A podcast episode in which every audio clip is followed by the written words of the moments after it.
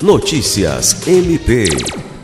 A Procuradora-Geral de Justiça do Ministério Público do Estado do Acre, MPAC, Cátia Rejane de Araújo Rodrigues, recebeu nesta quarta-feira 15 a secretária de Planejamento, controladora e ouvidora da Prefeitura Municipal de Santa Rosa do Purus, Márcia Souza.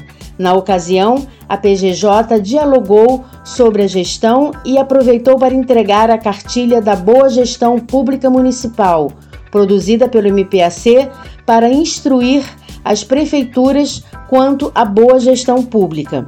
A cartilha leva orientações aos gestores municipais e suas lideranças, a fim de que possam compreender, por meio de sua praxe, quais os benefícios de uma boa gestão municipal para a sociedade, servidores e gestores públicos.